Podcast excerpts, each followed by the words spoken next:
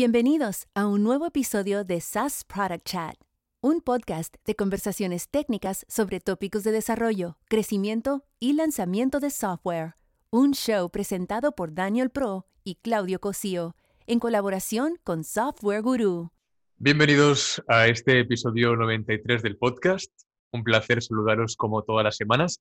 Si estáis viendo esto por YouTube, podéis comprobar que, bueno, pues estoy de vuelta en la oficina con un nuevo setup para ganar un poco más en calidad.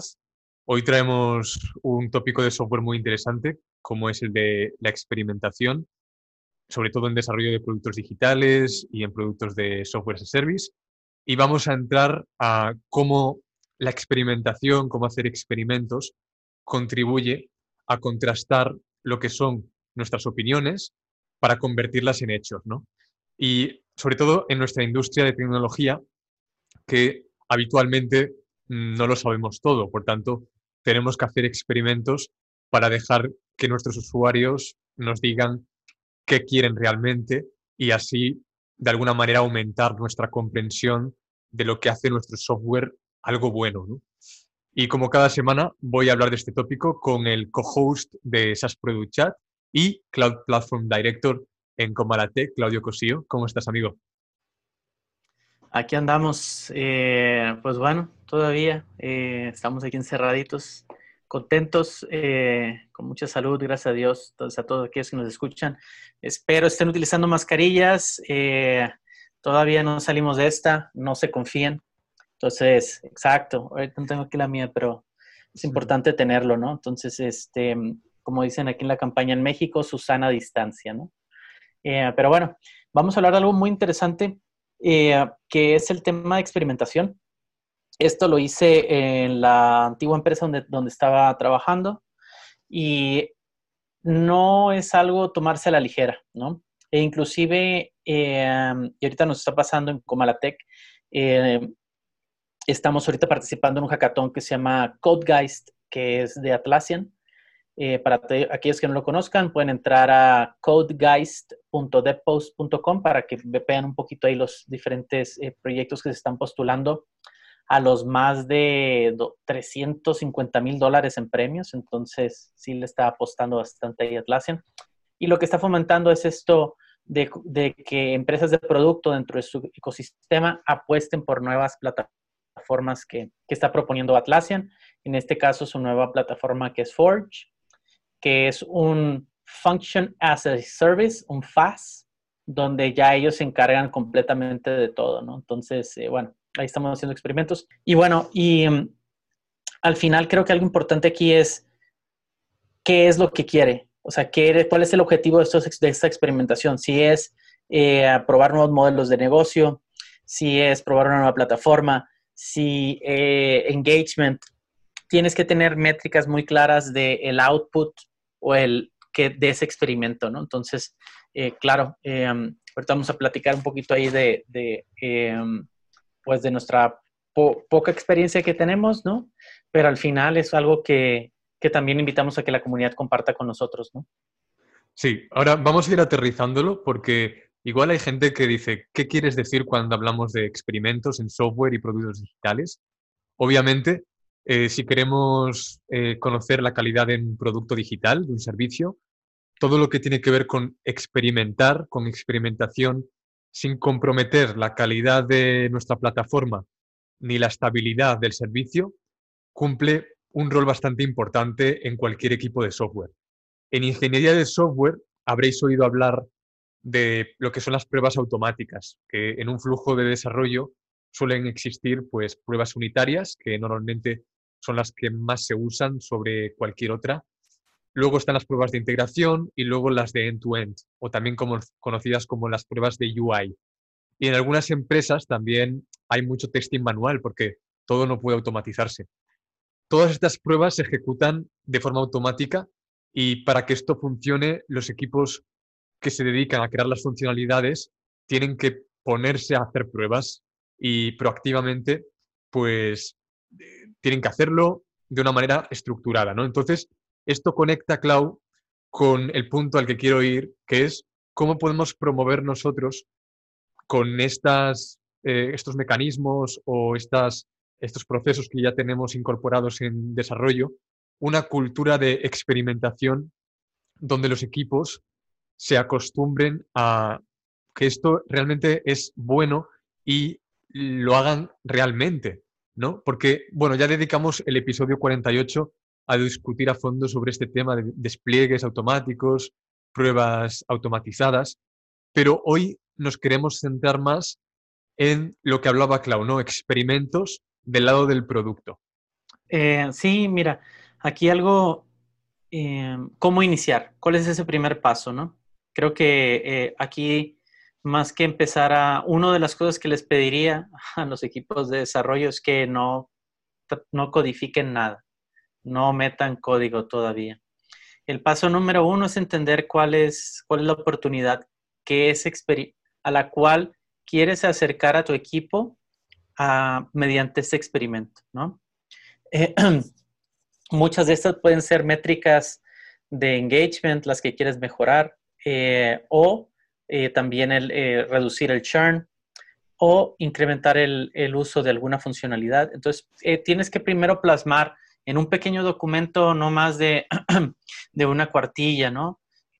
ok, es lo que pretendo hacer, qué necesito y muy importante, el tiempo que, que estimas se tiene que invertir en ello, previo a nada.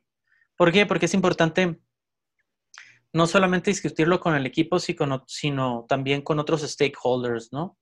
Y muchas veces aquí es donde los experimentos no arrancan como deberían, porque al final la perspectiva que puedas tú tener de, desarrollo o de producto puede obviamente va a haber un gap, ¿no? Va a haber una diferencia con el equipo de ventas, con el equipo de, el C-suite, ¿no? O los ejecutivos, eh, y entonces, o marketing. Entonces tienes que llegar a hacer ese enlace para que haya un entendimiento de que el resultado de ese experimento va a beneficiar a toda la organización. Sí, o sea, en el episodio 61 hablamos del libro de, de Basecamp escrito por Ryan Singer, que lidera la estrategia que define lo que el producto es y debería ser en Basecamp. Y menciono este libro porque allí se recogen todo lo relacionado con manejar, manejo de proyectos, tareas, documentación, para que diseñadores y programadores trabajen juntos de manera sincronizada. Y la idea central de este libro es que antes de considerar cualquier proyecto en Basecamp para un ciclo de desarrollo, lo que hacen es darle forma, lo que ellos conocen como shape the work. Y esto, se, esto es convertir una idea abstracta en algo concreto, definiendo todos los elementos eh, de una solución antes de ponerse a codear, a programar. Eh, y una de las opciones posibles que mencionan en este libro que dejo ahí en las notas es la de hacer ciclos de desarrollo durante seis semanas, que ellos denominan pues experimentos, porque primero deciden pues qué proyecto puede tener mayor impacto dentro de Basecamp y además es asumible para acabarlo en seis semanas. Y ellos garantizan que en esas seis semanas nadie te va a interrumpir. Entonces, en definitiva, lo que aquí pretendo decir es que si tu, métrica, de éxito para el experimento eh, de este proyecto, por ejemplo, en el caso de Basecamp, es lanzar a tiempo y que todos se sientan em, realmente que han progresado, entonces esa es la métrica de éxito de Basecamp. Em, y, es interesante porque no importa tanto los obstáculos que hayan tenido o las horas que le hayan invertido, sino para ellos lo importante es el outcome, el resultado que obtienen a partir de ese ciclo de desarrollo.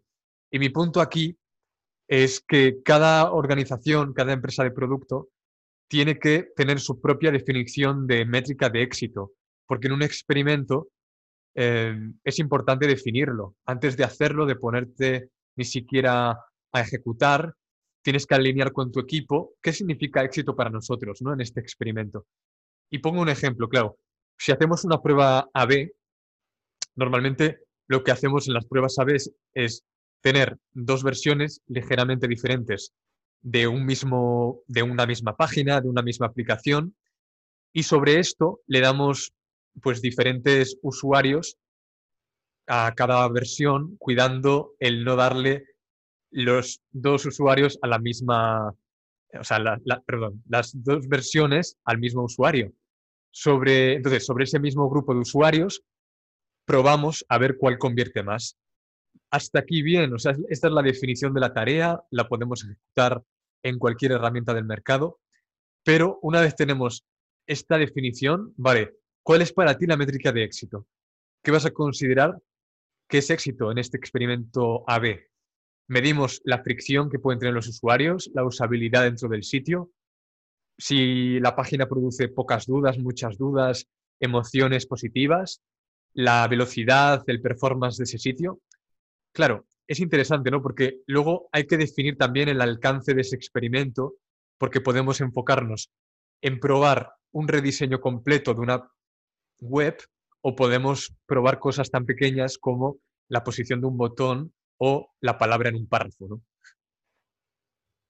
Sí, o sea, creo, que ese ejemplo de a testing es muy bueno, ¿no? Eh, y, y, sí les pediría que no sean tan ambiciosos para los primeros cinco o seis experimentos, ¿no?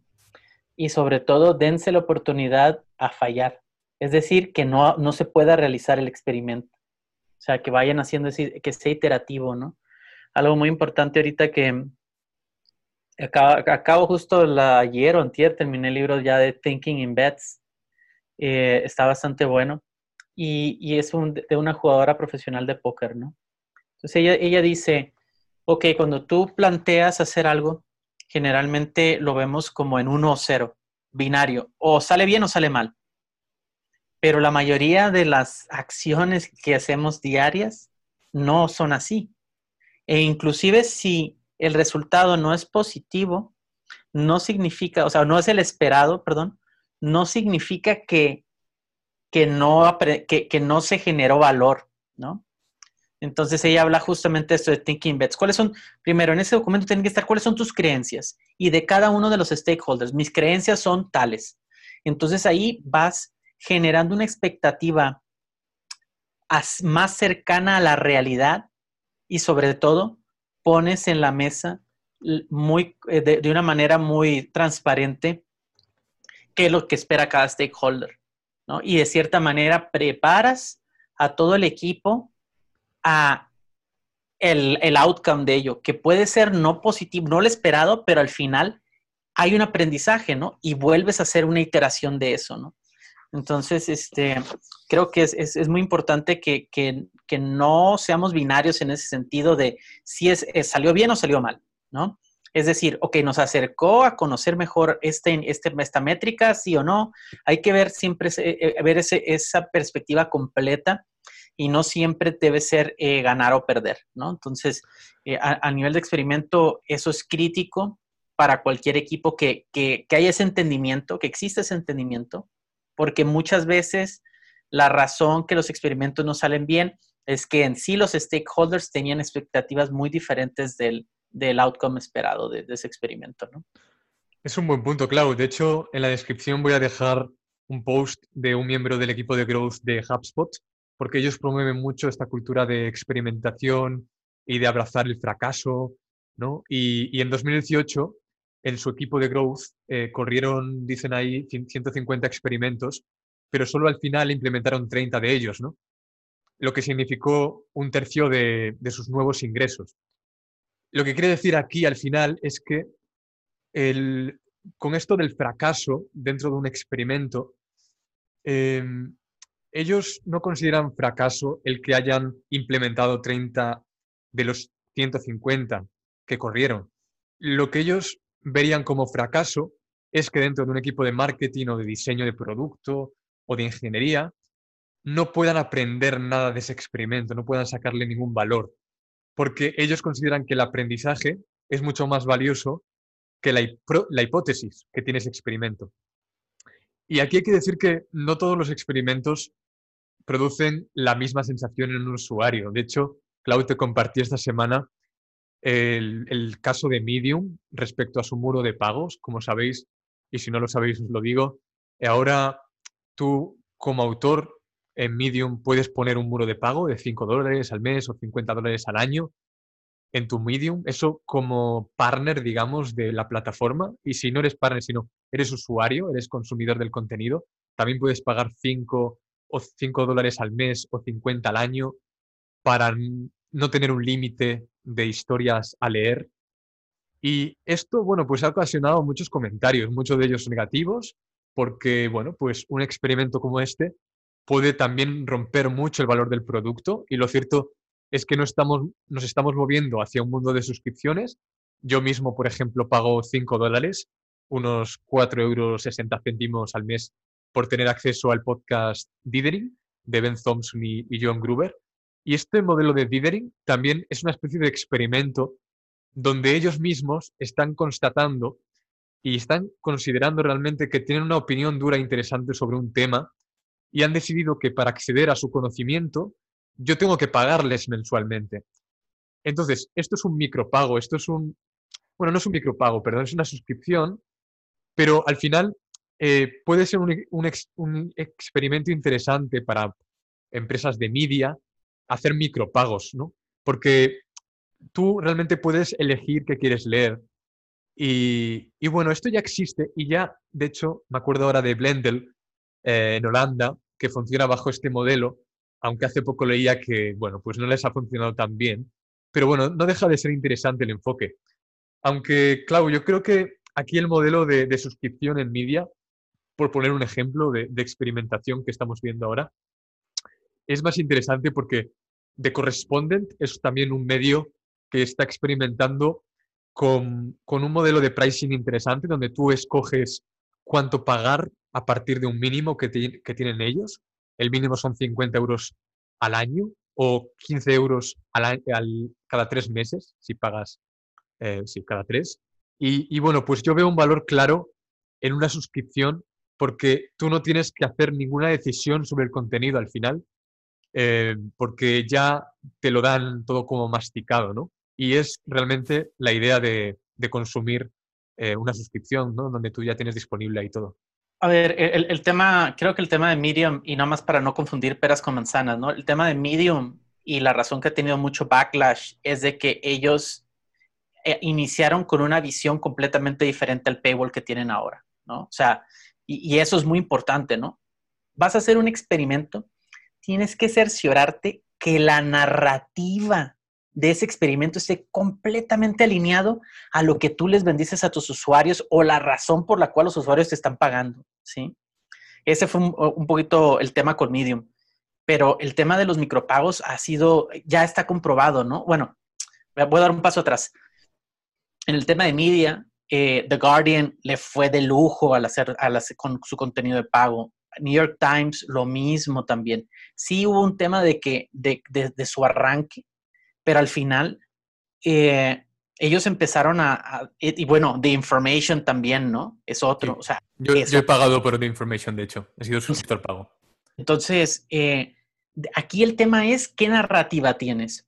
New York Times empezó a decir, oigan, esto eventualmente va a ser de pago, ¿no? The Guardian dijo, oye, ¿sabes qué? ¿Quieres in-depth? ¿No? Paga, ¿no? O sea, te va, va a seguir el contenido ahí, digamos, del periódico digital va a estar ahí, pero si quieres algo más in-depth, ¿no?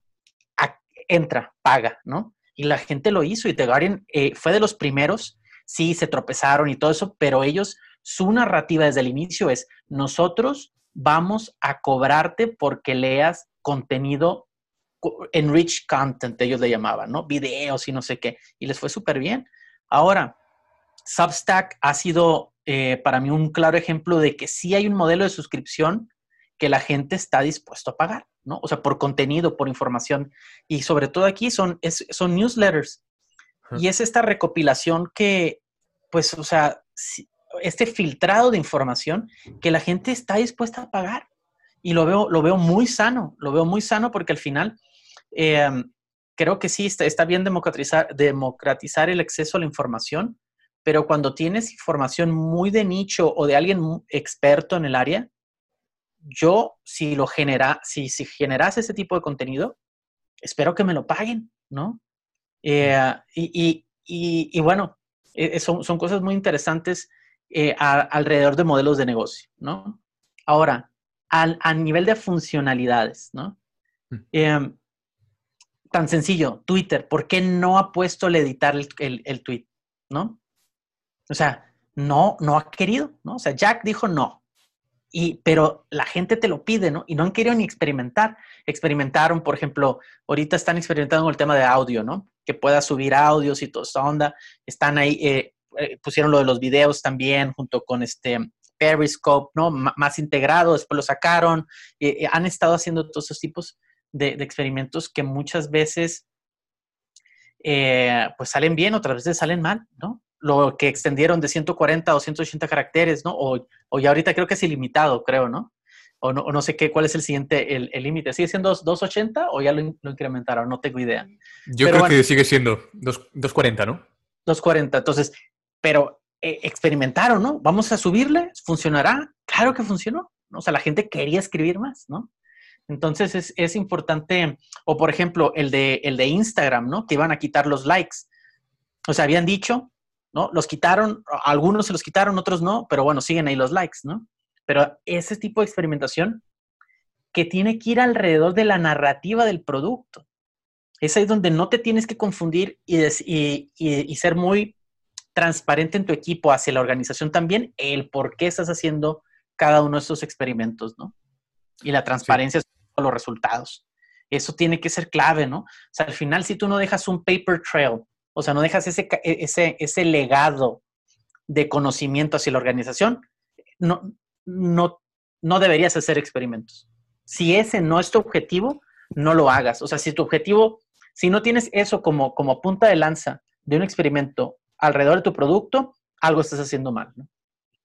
Sí, de hecho, Clau, me corrijo, son 280 caracteres. ¿eh? Que Twitter lanzó el experimento, de hecho, cuando pasaron a 280 y lo corrijo ahí. Eh, del lado técnico, Clau, de la experimentación, me gustaría como mencionar que, bueno, ya se está como estandarizando todo, hay más metodología en torno a los experimentos. Existen muchas personas ya en los equipos dentro de la industria encargados de calcular, por ejemplo, ¿no? Es muy típico, intervalos de confianza, eh, diseño de métricas y visualización de esas métricas. En el episodio 68, de hecho, entrevistamos a Yeduan y Yeduan colgó un tuit muy interesante hace tiempo sobre los experimentos que hacían ahí en el equipo de, de Search y Explore dentro de Airbnb. Y en este hilo habla de que ellos, por ejemplo, para este experimento asignaban usuarios al azar y así podían saber exactamente el impacto en las vistas, en las búsquedas, en el revenue que generaban. En cambio, pues hablaba también de limitaciones que tenían ellos con, el homepage.